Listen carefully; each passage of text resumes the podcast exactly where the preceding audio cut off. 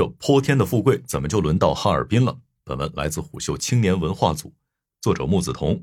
你好，我是本栏目主播金涛。相比淄博、西安、鹤岗，今年的哈尔滨火的可谓毫无前兆，似乎没有什么特别的由头。突然之间，身边人热议的下一个旅行目的地就统一变成了那个东方小莫斯科。有人眼馋十二块钱吃到撑的盒饭，有人想去冰雪大世界乱窜，有人要在澡堂子里泡他个天昏地暗。一车车南方人被汹涌的流量推进这座冰城，看起来哈尔滨迎来了属于他的成名时刻。然而，这泼天的富贵怎么就轮到哈尔滨了呢？虽然哈尔滨是传统旅游城市，但老哈尔滨人也从未见过如此多的游客。不仅城市地标圣索菲亚大教堂前挤满了游客，就连澡堂子也排成了春运候车大厅。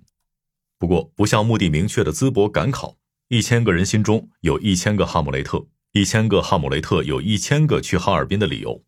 一旦确定哈尔滨为目的地，越做攻略会发现越多惊喜。起初，你或许只是想去冰雪大世界看一看全国史上面积最大的冰灯建筑展区，滑一滑五百米长的大冰滑梯。然后你就会发现，这座城市岂止冰雪大世界能够出片，它简直还是座幻想放大版的世界公园。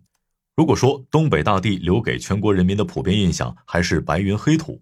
那么，在哈尔滨，只要找对 BGM，你就能一屁股坐上东方快车，眨眼直通欧洲。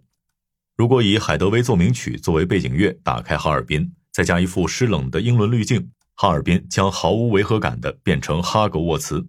当你将 BGM 换成《权力的游戏》主题曲，那么欢迎你来到北境临冬城。作为全国独一无二的俄罗斯平替，哈尔滨还可以在姑娘们的写真册上再添浓墨重彩的一张。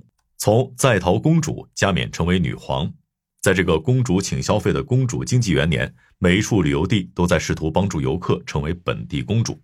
只有哈尔滨想让女孩们成为女皇陛下。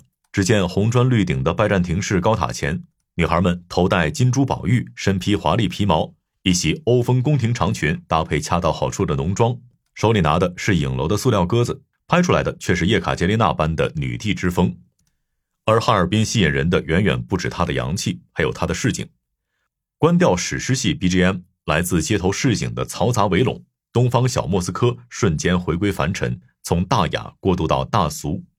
和欧风建筑形成鲜明对比的是绝美的物价。不少人建议防寒衣物不必预购，直接到哈尔滨再买就好，因为这里仿佛拥有一套名为“东北币”的独立货币体系，便宜的不可思议。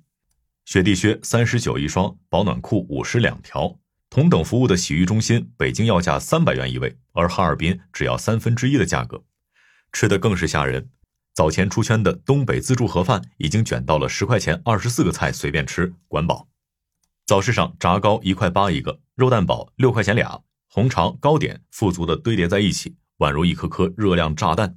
但是没有哪位刚刚走过寒风的时刻能够抵御这套高油、高糖、高碳水的组合拳。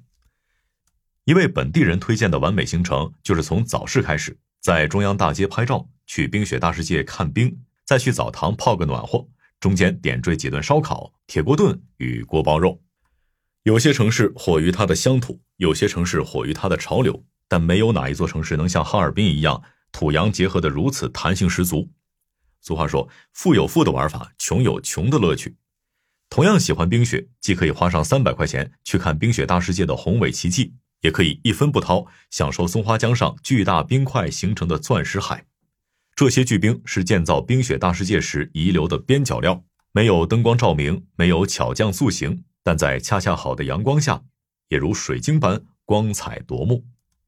不论哪一种口味的刁钻游客。哈尔滨似乎都有本事料理服帖，于是哈尔滨迎来了属于它的富贵。哈尔滨能火不难理解，但为什么偏偏是今年，偏偏是现在呢？要知道，上述旅游资源并非最近新造，而是早已存在多年。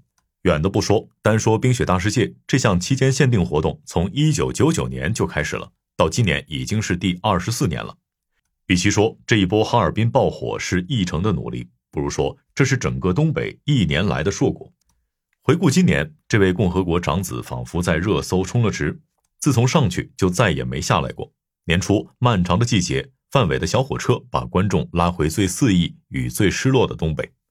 不出意外，这又是一次漠河舞厅式的东北悼亡，以文艺复兴之名为早已逝去的辉煌送葬。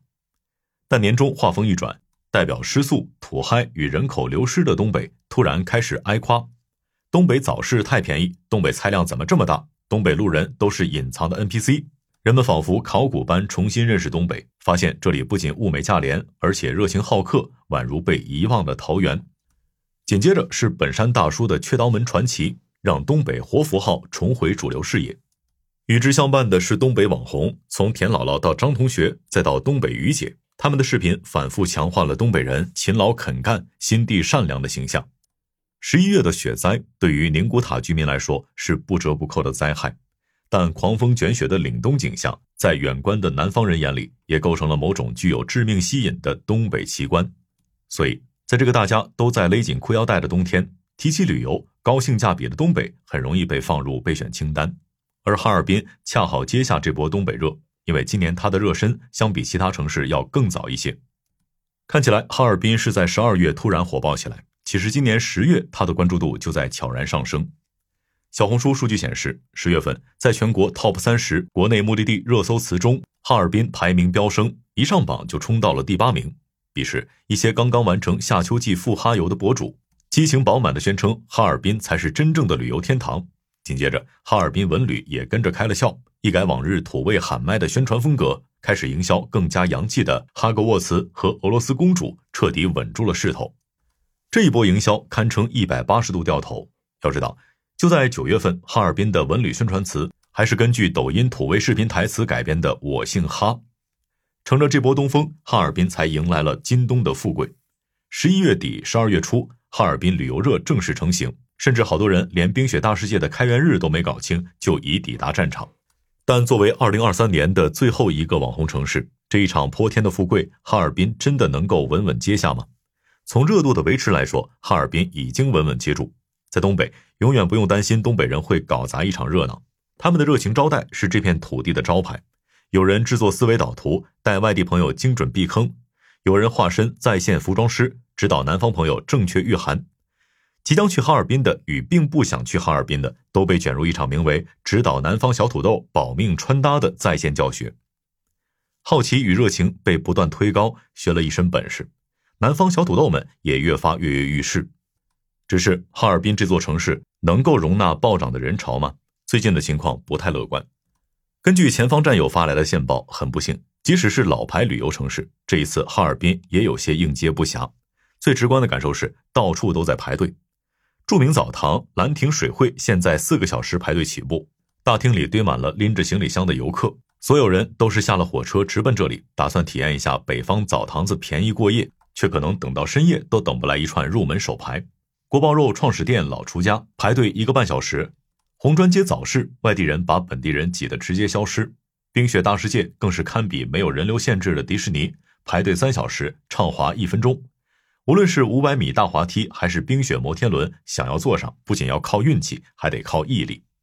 这两天坐不上项目的游客纷纷闹起退票，打开社交媒体，相比于原先的种草，现在已经多了许多劝退帖。